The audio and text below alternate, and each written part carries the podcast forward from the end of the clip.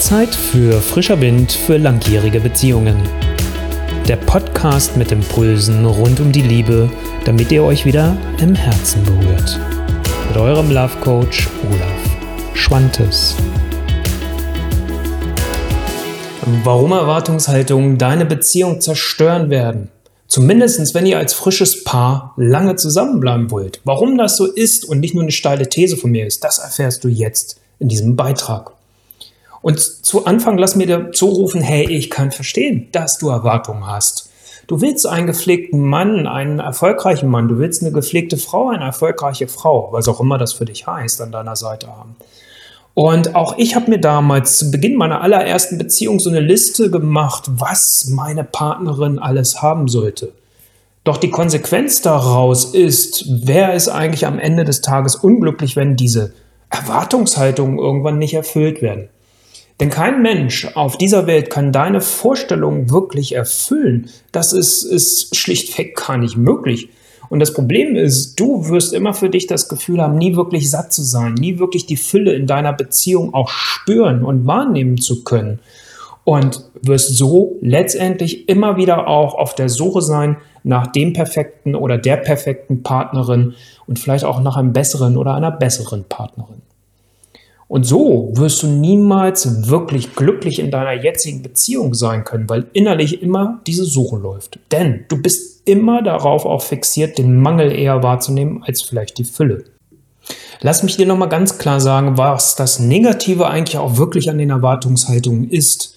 Nicht, dass wir uns hier missverstehen. Wünsche und Bedürfnisse zu haben, darüber mit dem eigenen Partner, der eigenen Partnerin zu sprechen, gemeinsam herauszufinden, wie können diese gelebt werden und einen Platz in eurer Beziehung haben ist vollkommen in Ordnung und auch wichtig und auch ein wichtiges Lebenselixier auch für eure Liebe.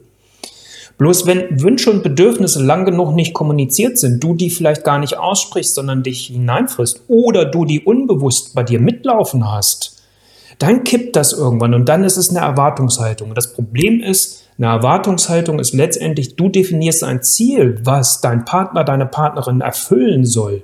Und wenn er oder sie die Frechheit besitzt, das nicht zu erfüllen, ist das Problem, du hast es dann als Problem. Du ärgerst dich, du bist frustriert. Und das ist wichtig, aus diesem Kreislauf auszubrechen. Wie geht es denn jetzt aber nun richtig? Na klar, gehören Kompromisse in einer Beziehung dazu. Wenn zwei Menschen aufeinandertreffen, ist es doch klar, dass es unterschiedliche Wünsche und Bedürfnisse gibt. Und ähm, dann heißt es auch zu gucken, wie könnt ihr da tragfähige, wirkliche, echte Kompromisse, die nicht faule Kompromisse sind, zwischen euch finden, wo ihr sagt, das ist die größtmögliche Schnittmenge, was wir beide in unserer Beziehung leben können.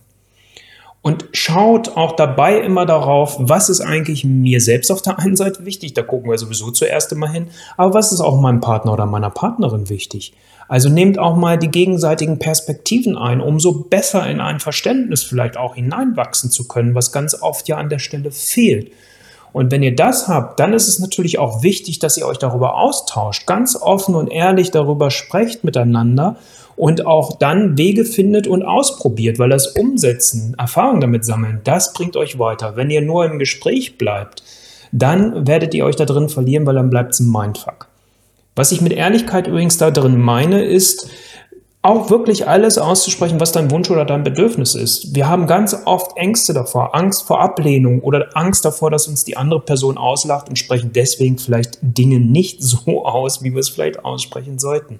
Deswegen bitte, das wäre wichtig, dahin zu kommen, das wirklich zu lernen.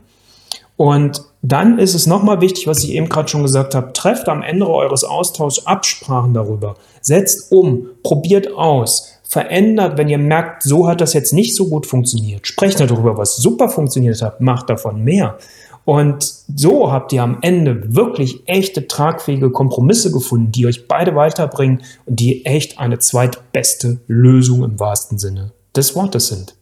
Wenn du auch jetzt sagst, hey, ich habe keine Lust mehr darauf, mich dauernd in diesen Erwartungen zu verlieren, sondern das echte Potenzial eurer Liebe, eurer Beziehung endlich leben wollt oder endlich wiederleben wollt, dann ist es Zeit zu handeln. Denn wahrscheinlich wünschst du dir nichts sehnlicher, als auch einfach wieder eine glückliche und erfüllende Beziehung zu leben. Willst auch du endlich raus aus Frust und nicht erfüllten Wünschen, endlich wieder das Potenzial eurer Liebe leben, was zur Verfügung steht und vor allem eure Liebe zu genießen? Dann buche euren kostenfreien Love Call und lass uns gemeinsam starten.